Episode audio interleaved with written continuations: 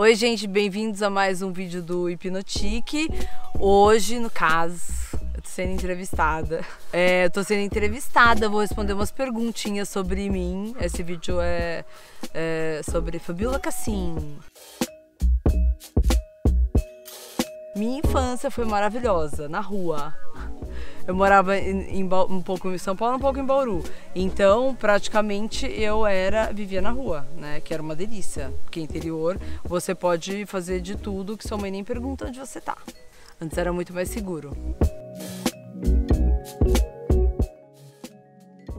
Na, na minha adolescência, eu já tinha. Minha mãe era, era uma pessoa muito considerada assim muito descolada para idade assim para época, né?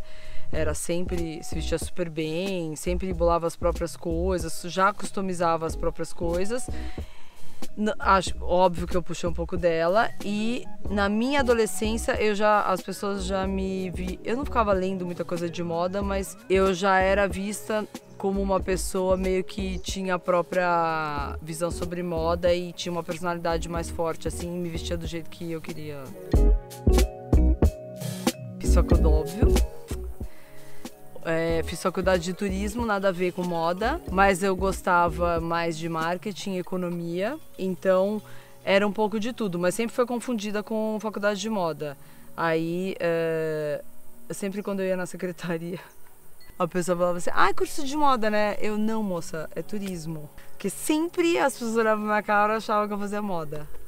Mas nunca quis fazer moda, pra falar a verdade. Já morava em São Paulo. Morava em São Paulo, sozinha. Fui para São Paulo, na verdade. Eu sempre fiquei meio em São Paulo e Bauru, sempre, sempre, sempre. Mas aí até que definitivamente meu pai trabalhava em São Paulo, então eh, eu ficava indo e vindo. Até que ele achou melhor me tirar de Bauru porque era... tinha que arrumar mais coisas para fazer, porque eu aprontava um pouquinho. E aí eu fiz, aí eu fiz faculdade de turismo que na verdade ele queria me mandar para Suíça para fazer hotelaria, enfim. Mas eu acabei caindo no mercado Mundo Mix. Fiz estágio na Estela Barros Turismo que tinha na época e depois acabei caindo lá no mercado Mundo Mix e lá eu fiquei por 10 anos.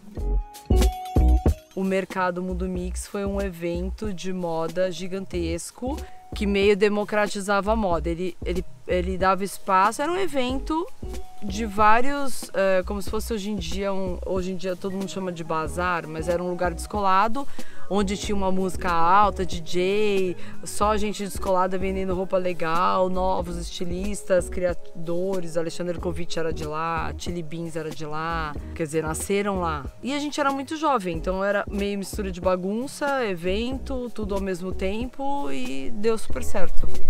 E aí foram criando Uh, a gente foi criando meio que produtos dos produtos. E aí o negócio foi crescendo pra caramba e deu super certo foi um sucesso. Hoje em dia todo mundo tem loja própria, enfim.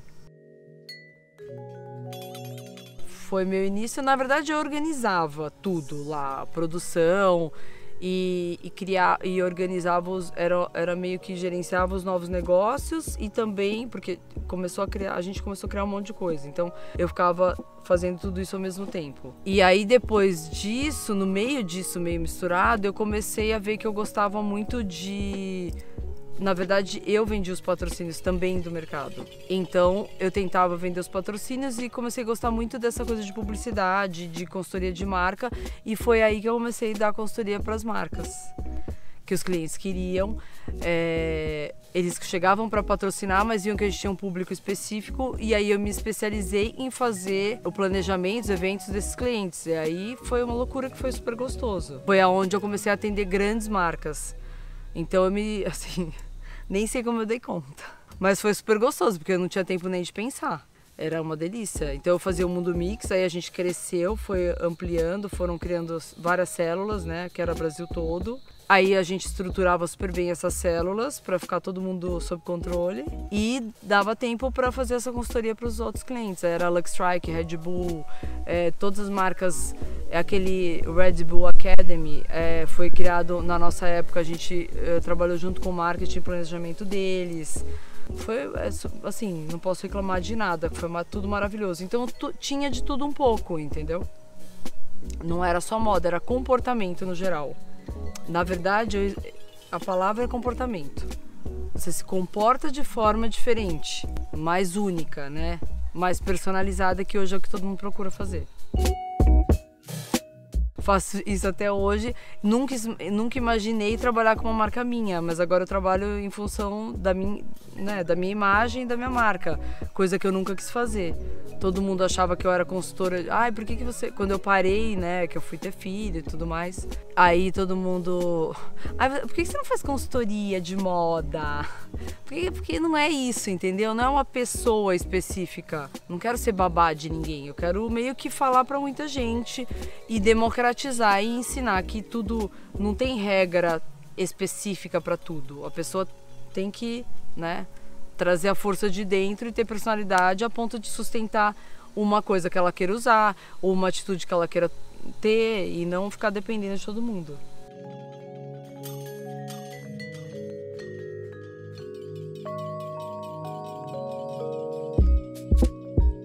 Primeiro que eu não sabia. Tinha... Primeiro que eu nunca tinha visto. Porque eu, eu, eu, eu posto esses, eh, os vídeos e não fico entrando pra entrar para ver os dados. Dá medinho, óbvio.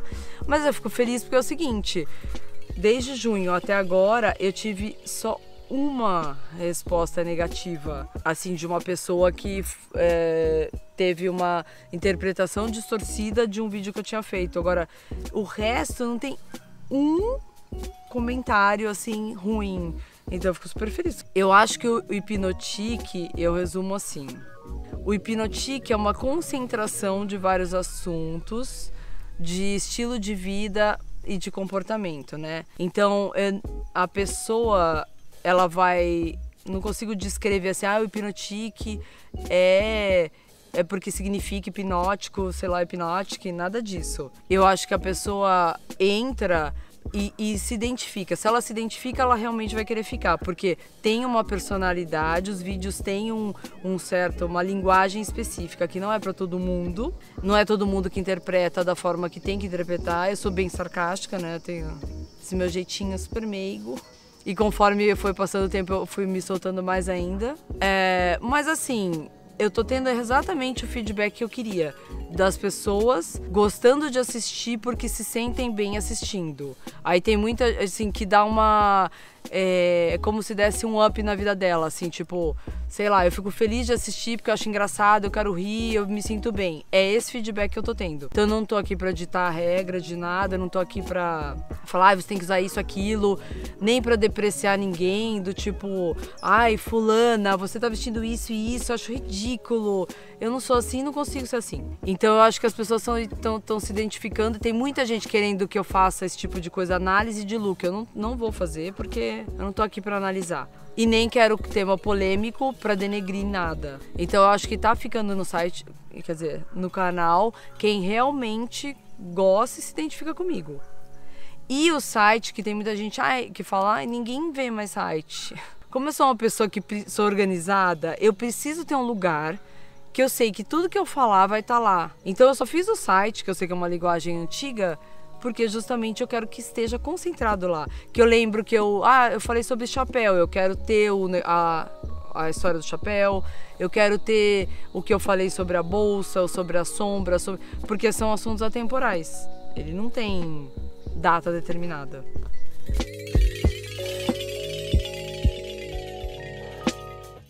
Bom, uma coisa que ninguém sabe de mim, que, assim, que muita gente que olha pra minha cara acha que eu sou uma pessoa super, né? Ai, uau, ai, Fabiola, sei lá. Um que eu adoro, tipo, feijoada, que ninguém. Todo mundo olha pra minha cara e fala, ai, você não come. Não, eu como. Eu como e adoro comer feijoada. Que acho que é o que choca. Porque, gente, eu amo, assim, não tem como. Se eu fosse depender de dieta, eu tava ferrada. E outra que eu tinha moto quando eu tinha. Eu era muito motoqueira quando eu era adolescente. Dei muito trabalho com moto. Quanto maior a moto, melhor. Eu era, eu dava muito trabalho, saía de, de tarde, assim. Nossa, eu não usava capacete porque não era lei, né? Na minha época não era lei, eu já tenho 48 anos, então quando eu tinha 16, não tinha lei de capacete nem cinto de segurança. E o capacete estragava meu cabelo. E o vento era ótimo porque meu cabelo ficava ótimo. Levei um tombo, assim, tipo, o tombo da vida, mas graças a Deus não aconteceu nada assim de muito grave. E era super motoqueira. Fui até mudar para São Paulo. E chegou em São Paulo ainda assim, comprei uma Vespa para não para não ter moto, para não correr, porque eu corria muito. Aí eu falei, bom, a Vespa é limitada, então não, tudo bem. Aí eu andava de Vespa. E ficava puta aqui em São Paulo porque ficava tudo cheirando gasolina. Aí eu parei. Aí eu não quis. Então, assim, gente, hoje eu fui entrevistada pela minha equipe. Bom, quem gostou, é, curte, comenta, se inscreve. Beijo, tchau.